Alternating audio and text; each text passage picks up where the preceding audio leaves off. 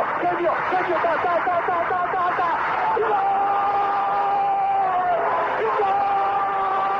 Dennis Bergkamp, Dennis Bergkamp, Dennis Bergkamp neemt de bal aan. Dennis Bergkamp, Dennis Bergkamp, Dennis Bergkamp, Dennis Bergkamp, Dennis Bergkamp. Posse de bola para Portugal, vai Éder, vai Éder, vai Éder, vai Éder, chuta, chuta, chuta! Gol! Gol!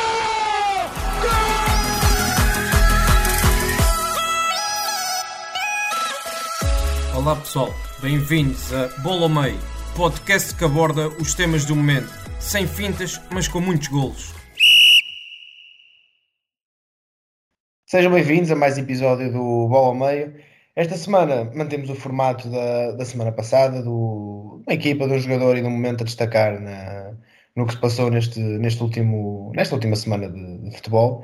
E hum, temos várias coisas interessantes para, para falar esta semana.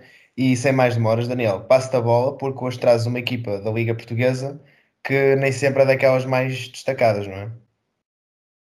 Olá, olá Eduardo, bem-vindos a todos mais uma vez ao, ao Bola Meio. É, é sim, é uma escolha que pode ser, pode gerar alguma, alguma polémica e, e eu compreendo essa polémica porque há a questão do, do relevado e que eu concordo perfeitamente, concordo plenamente que, que não é um relevado digno de Primeira Liga, mas ainda assim vou ter que, destacar o Marítimo, não é? Porque apesar de todas, esse, todas essas condicionantes e, e, de ser realmente uh, um relevado praticamente uh, impraticável, uh, a verdade é que o Marítimo arranca pontos ao, ao Futebol Clube Porto e, e, mais do que arrancar pontos é a forma como os arranca, não é? Uma equipa muito compacta a defender, conseguiu colocar o Porto durante 45 minutos sem rematar à baliza, o que eu duvido que isto vá acontecer em mais algum jogo do campeonato, uh, teres o Porto 45 minutos sem conseguir enquadrar um remate. Uh, e aliás, durante a segunda parte, uh, o Porto teve mais bola e foi mais controlador, mas a verdade é que perigo junto à baliza do Marítimo praticamente nenhum, não é? Uh, eu, o único lance perigoso que eu me recordo é, é nasce de um erro do guardião do Marítimo a repor a bola e que depois o, o próprio a, a, interceptar o cruzamento do Francisco Conceição ainda, ainda envia a bola contra o próprio poste. Uh, é o único lance assim de maior perigo que eu me lembro de toda a segunda parte. Por isso acho que foi um Marítimo muito competente. Uh, lá está. Não, não trazendo o relevado para a conversa, mas uh, um Marítimo muito competente e, e tem que destacar sobretudo as exibições de Zainadine e Léo Andrade, uh, dois defesas que, que estiveram em, em, grande nível. Uh, Zainadine então já, já, tem vindo, já vem sendo uh, uma figura do, do Marítimo no, nos, últimos, nos últimos largos anos e, e sempre com uma regularidade enorme e por isso acho que, acho que merece aqui esse destaque esta, esta equipa de Júlio Velasquez que consegue aqui um, um excelente resultado e, e, é uma equipa que passou por, por uma época complicada no ano passado, mas que este ano um, apesar de a proposta de jogo uh, nem sempre uh, ser muito atrativa, uh, tem algumas boas individualidades e, e poderá provavelmente ter uma época mais tranquila. Sim, é. Dentro dos argumentos que, são, que o Marítimo tem face aos argumentos que, que o Porto tem, acho que foi um jogo bastante bem conseguido, porque o, o objetivo passaria por aquilo, defender-se, ir em transição, o Marítimo pressionou bem e, e, acho que aquilo que até foi a estratégia defensiva foi cumprida com, praticamente na perfeição. E um, a questão, acho que na segunda parte o Marítimo ganhou mais confiança comparativamente à primeira e a partir do momento em que começa a ganhar a confiança, aquele ímpeto defensivo, de vez em quando assim em transição e a conseguir até criar algum perigo, acho que cresceu, um, cresceu muito no jogo. Também destacar a entrada de Pelágio, que acho que é uma entrada muito boa, deu muito mais. Um, critério no momento ofensivo, sobretudo em transição, que é preciso definir bem. Uh, a equipa do Marítimo, gostei bastante da entrada dele, para além de quatro destaques também que, que falaste. O, o Zanadinho é um dos defesas da Liga Portuguesa que eu mais gosto, já assim, há dois, três anos que já, que já gosto bastante dele. Um, passando para a minha escolha, eu trago uma equipa da Bundesliga, trago o Everkusen, ganhou este fim de semana por 4-0 ao Mönchengladbach. E era um, uh, o Everkusen tinha empatado na primeira jornada com a União de Berlim, que o ano passado fez um bom campeonato. O Mönchengladbach tinha empatado com o Bayern, uma forma até surpreendente, um, ehm, também na primeira jornada, e agora o Leverkusen chega e dá 4-0 à equipa da Adi Hutter. Um, e é uma equipa do Leverkusen que o ano passado fez um, um campeonato um bocado abaixo das expectativas, não é? Que, que tinha vindo a fazer um, umas duas boas campanhas em 18-19 e 19-20 com, claro, com um grande destaque de, de Kai Havertz e hum, com a saída do alemão que perdeu ali um bocado o seu da, da qualidade que vinha mantendo e até da, da, da qualidade de jogo. Mas este jogo foi um, um, típico jogo da Bundesliga, Muita, muitas transições, muitas oportunidades de golo, muitos remates à baliza e acredito que até, se não me engano, por estatísticas, acho que as duas equipas fizeram o mesmo número de, de remates à baliza e, e o Leverkusen acaba por marcar 4 golos e, e o Mönchengladbach 0 e, e, e tenho gostado de ver o, o Patrick Schick nesta equipa e, e, acho que foi uma adição muito interessante, o Mitchell Baker também foi uma adição interessante e depois é uma equipa que também tem várias opções uh, jovens. No, o caso de Frimpong, por exemplo, uh, o caso de, deixa-me ver se eu consigo dizer este nome, Kossonu, por exemplo, também, que é uma, uma jovem, um, foi uma jovem adição ao plantel que, que, que, traz, traz uma qualidade diferente à defesa. Ainda tem alguns jogadores que estavam disponíveis, como Alário, Belarabi, Fosso Mensah, Tapsoba, que também são jogadores que, assim que ingressarem na equipa, para além de a tornar mais competitiva, também vão uh, dar um salto qualitativo a algumas, algumas peças base deste, deste uso do Leverkusen. E claro, Foreign Wirtz saiu do banco neste, neste jogo e continua a ser a grande figura da equipe. E acho que este ano ainda pode vir a, a afirmar-se mais como, como uma das figuras. E, e, veremos. Tenho curiosidade, muita curiosidade para ver o que é que estas duas equipas vão fazer. São duas equipas da Alemanha que eu gosto bastante e, particularmente, este Leverkusen, desde os tempos do, do, do Havertz, que eu, que eu ganhei uma, uma paixãozinha por eles e, e espero que façam um, um, bom campeonato. Segundo o que se viu neste jogo, acho que vai, vai, vão manter a veia goleadora que tinham em, em anos anteriores. E Daniel, para fecharmos esta parte das equipas, tu também trouxeste uma equipa de futebol feminino, certo? É verdade, trouxe porque acho que acho que é, não podemos escapar, não é?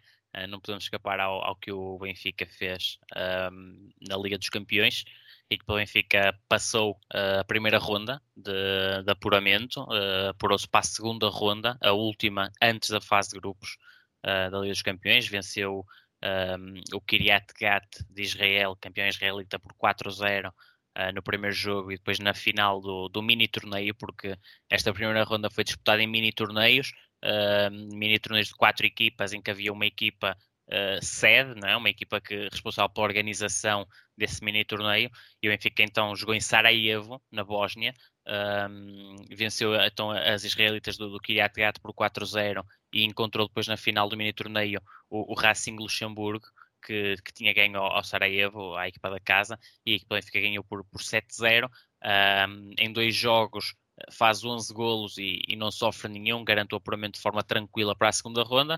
Uh, é, é, sempre um feito marcante para, para o futebol feminino português, até porque estamos ainda numa fase uh, muito embrionária do, do, futebol feminino em Portugal, estamos numa fase de desenvolvimento, naquela fase uh, daquele, daquele boom da modalidade e, e, é sempre bom também termos essa, um, essa representatividade lá fora e conseguirmos ir, ir batendo-nos com, com, equipas, com equipas lá de fora. Neste caso, duas equipas em que claramente o Benfica era favorito. Um, agora, a equipa do Benfica vai encontrar o Twente, da Holanda, uh, ou dos Países Baixos, uh, como agora eles, eles preferem ser tratados, assim que é.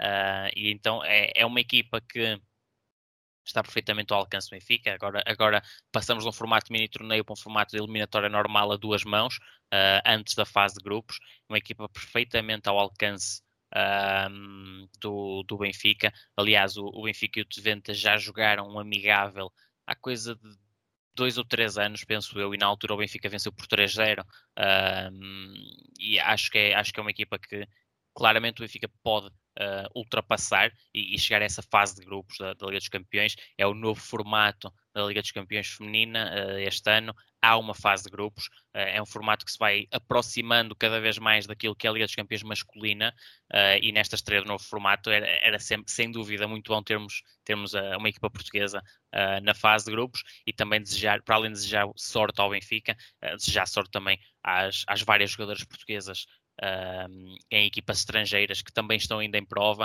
Uh, algumas vão se cruzar. O, o Servete com Inês Pereira e Mónica Mendes vai se cruzar com o Glasgow City uh, da Agatha Filipa, uh, portanto, uma, pelo menos uma delas vai ficar pelo caminho, não é? Uh, mas ainda assim já sorte também às jogadoras portuguesas. Há, há também a Tatiana Pinto no, no, Levante, há a Melissa Gomes no, no, no Bordeus, há a Beatriz Fonseca no Apollon Ladies. Portanto, estas jogadoras ainda estão em prova para além do Benfica e por isso já sorte a todas elas, uh, porque é sempre bom para o, para o nosso futebol, uh, sobretudo nesta fase de desenvolvimento, também darmos a conhecer aquilo que é a jogadora portuguesa uh, e mostrar que temos qualidade, que, que, o trabalho que se vai fazendo em Portugal é cada vez melhor também no feminino e, e começar a, a, desenvolver e, e a, a afirmarmos também como uma possível potência da modalidade.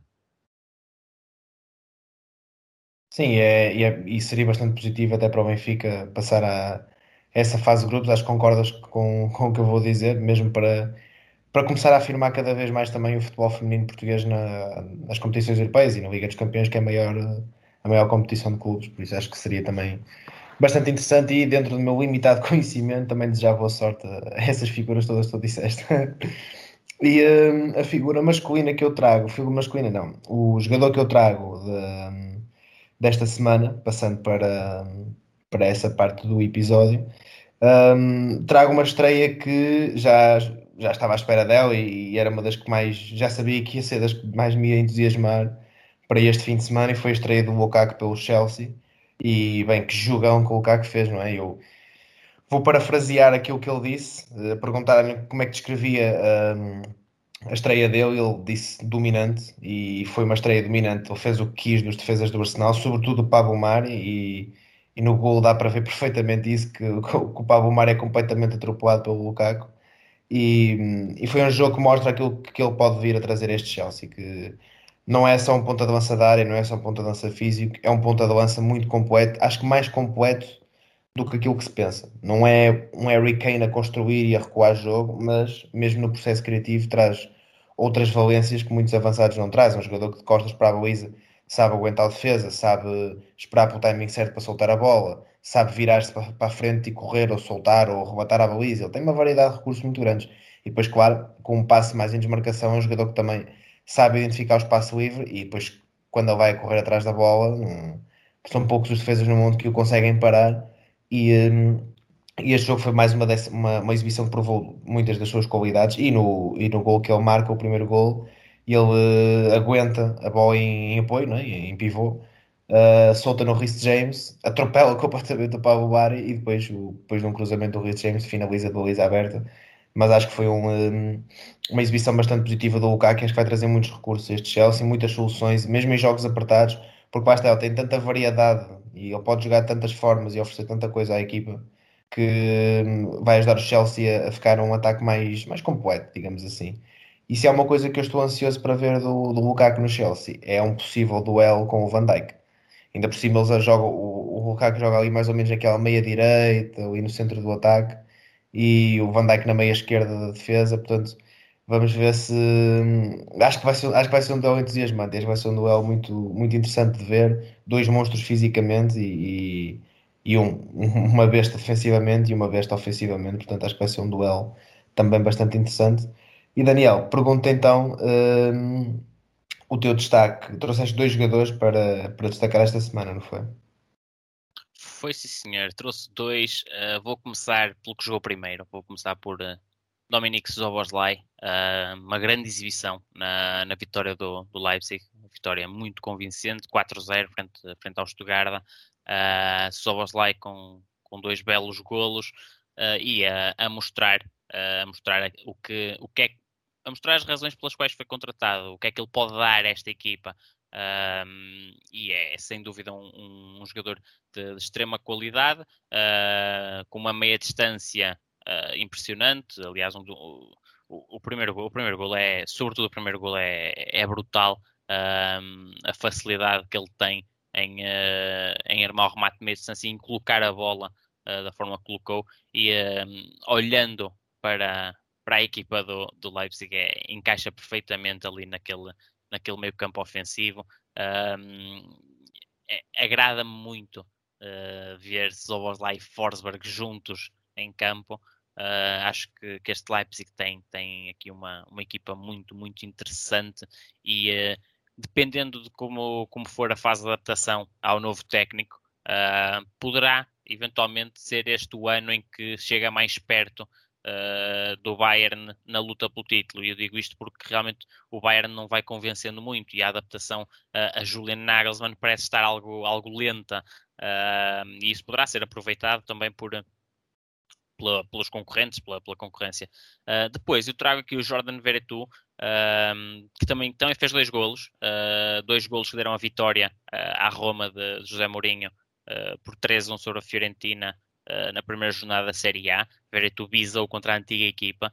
E eu trago o Veretout não só pela exibição que fez este fim de semana, Uh, isso acaba só por ser o pretexto para eu poder falar um bocadinho de Veretout, porque tem sido um médio que, hum, ao longo dos últimos anos, uh, pelo menos para mim, e também isto é um bocadinho o gosto pessoal uh, a entrar aqui em discussão, mas tem sido um dos médios que mais me entusiasmam na Série A.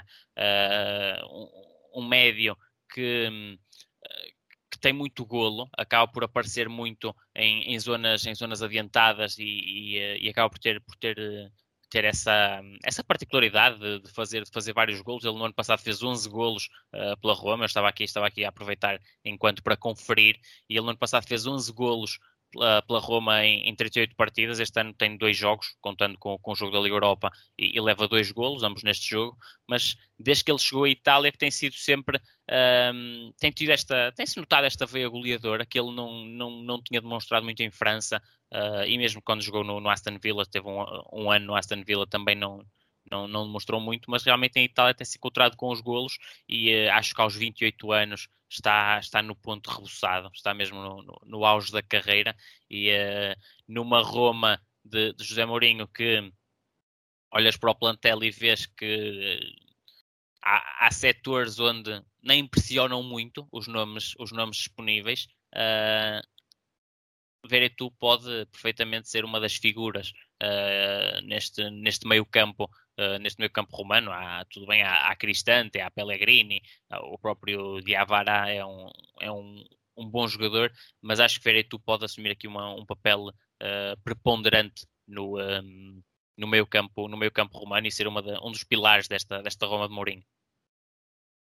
Sim, e eu quando analisei, se não me engano, foi em 19, 20, já não tenho a certeza, mas acho que sim, uh, a Roma do, do Paulo Fonseca, e ele foi um dos jogadores que eu mais gostei, foi... Uh, achei que foi um dos médios, um dos, é, para mim foi, foi o, o, principal médio da, da Roma. Também havia ali o Zaniolo na altura, que jogava muito por dentro, na meia direita, na altura também havia Pastore, mas hum, o Vertu acho que foi mesmo aquele jogador que, não só a forma como ele ligava ao jogo, de posições mais recuadas do meio campo para mais zonas de chegada à área, mas também a, a facilidade com que ele tinha de encontrar espaços, de da forma como também definia uh, as jogadas, encontrava colegas. Acho que foi, sempre foi um médio muito com qualidades muito acima da média, com uma inteligência muito acima da média. E este ano, como tu dizes e bem, está, parece que está cada vez a afirmar-se mais e acho que vai ser uma das peças uh, principais para, para o Mourinho. Passando agora então para o momento que destacamos da semana. São dois momentos que nos vão lá muito felizes, não é? Um, podemos começar com o momento que eu trago. Um, e eu trago o, o, estado do relevado do, do, Marítimo. E já a semana passada foi um, dado uma nota negativa a este relevado. Esta semana é dado outra. E assim, uh, a Liga já suspendeu, interditou o relevado. Para a semana o relevado se calhar já passa com condições mínimas e vamos andar nisto a época toda. E depois há coisas que não se entende, que é assim, é, vemos uma equipa como o Portimonense por fazer um desenho numa relva perfeita é multado e vemos o, o Passo de Ferreira chega à hora do jogo e pode apresentar aquele, aquele relevado. Não há ninguém na liga que olhe para aquilo e diga assim, não, de facto, não há, não há condições para jogar aqui. Porque assim, na cabeça deles deve haver condições mínimas e deve haver, uh, imagina, em 70% de terra, há ali 30% de relva, que há imagens até, acho que não me engano que é do lance de Francisco Conceição na área, que vê-se imensa, imensa zona com, com, a, relva desbastada, quase com terra mesmo, e depois ali um pedacinho pequenino, tipo uma ilha com relva normal. Oh, pá, aquilo é impressionante.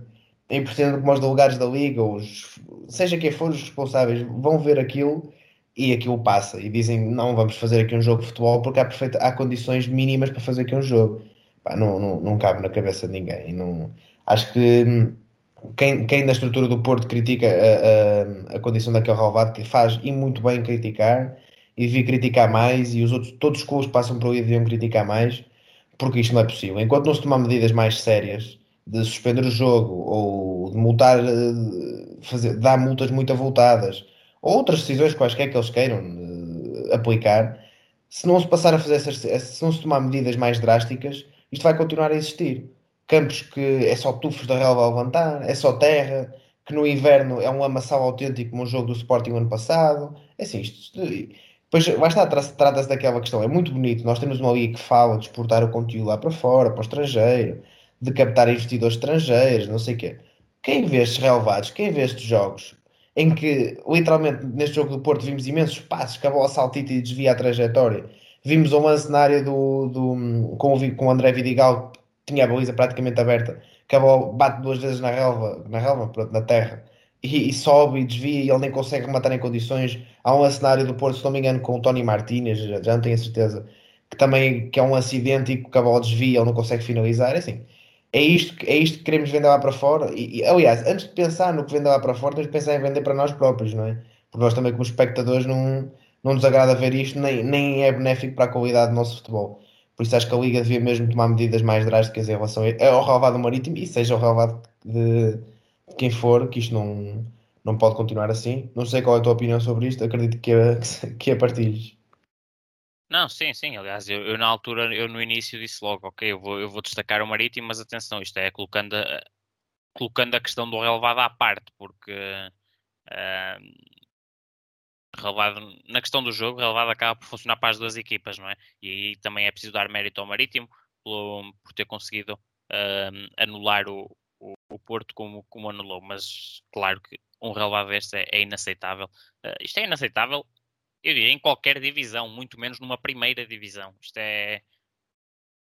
Pá, é, é inqualificável. Eu, eu, tenho dificuldades em encontrar palavras porque realmente é, é muito mau. Eu acho que já fizeste um, um bom desenho.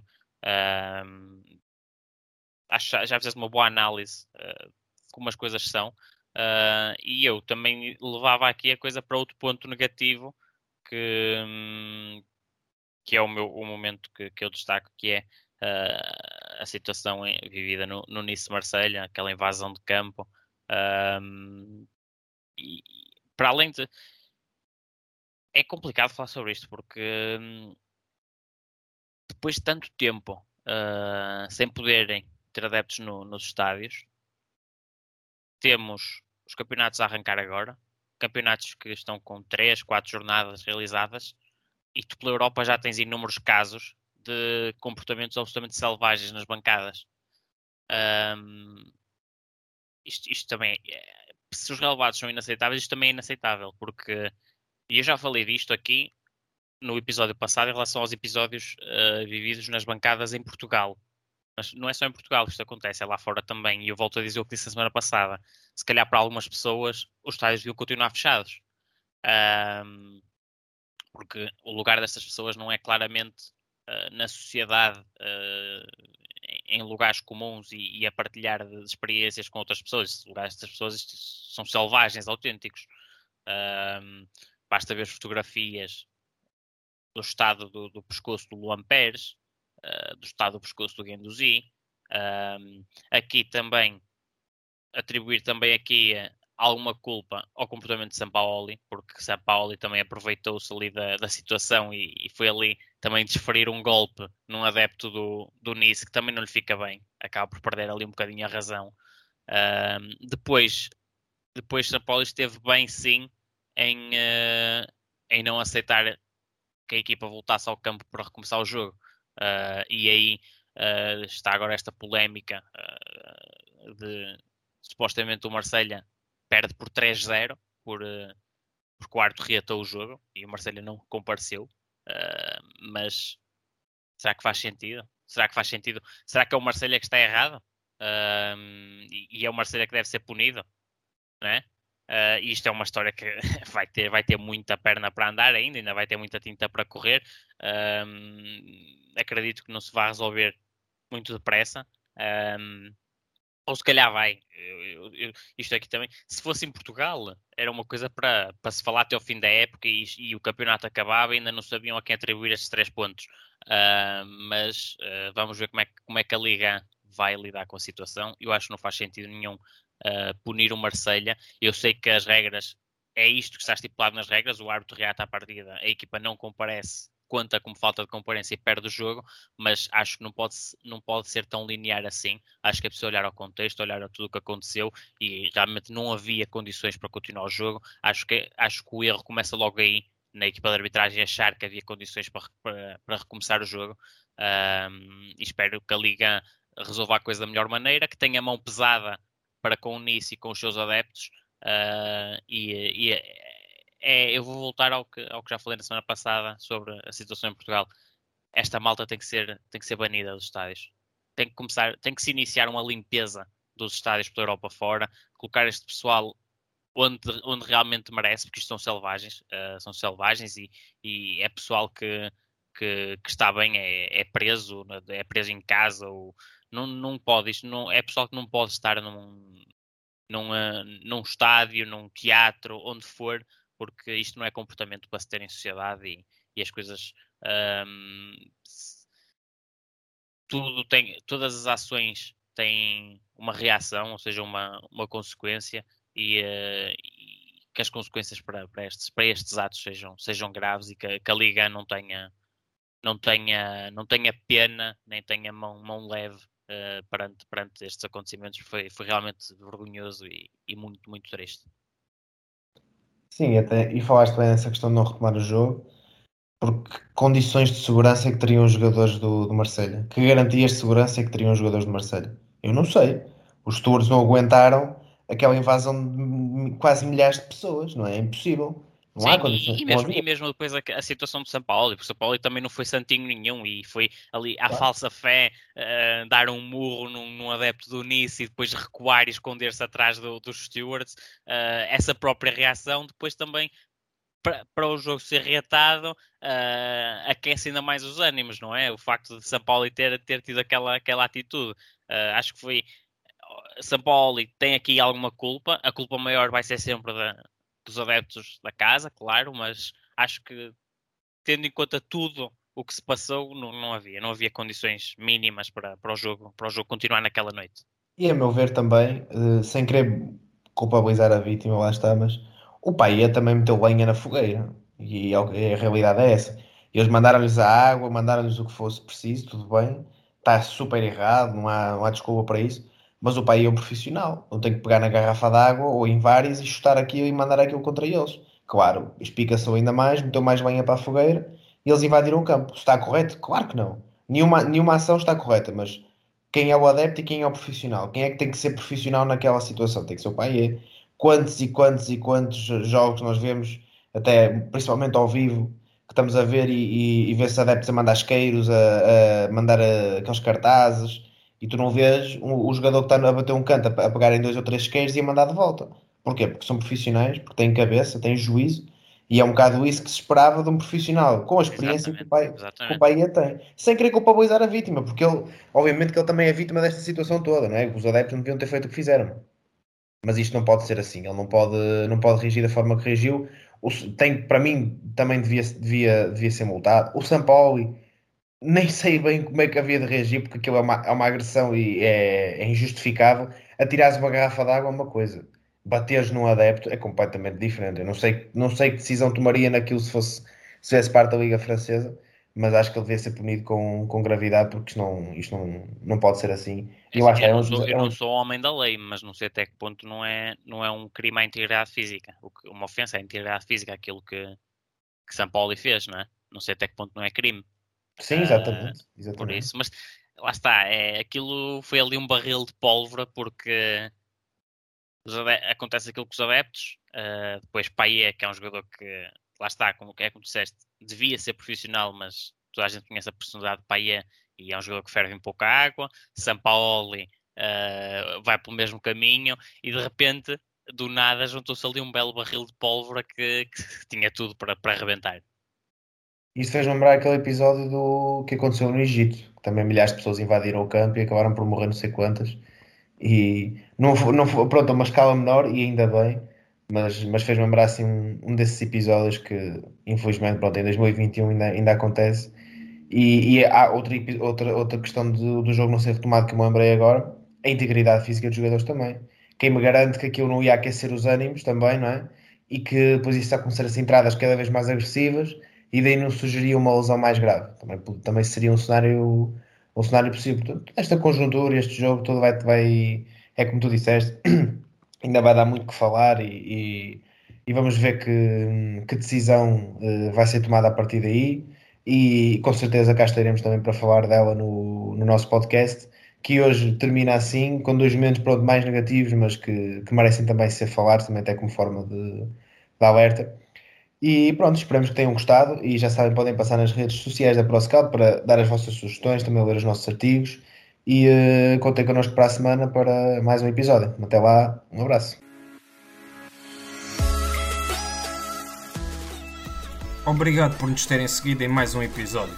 Sigam a ProScout nas redes sociais em Facebook, Twitter, Instagram, YouTube e principalmente no nosso site em www.proscout.pt. Até à próxima!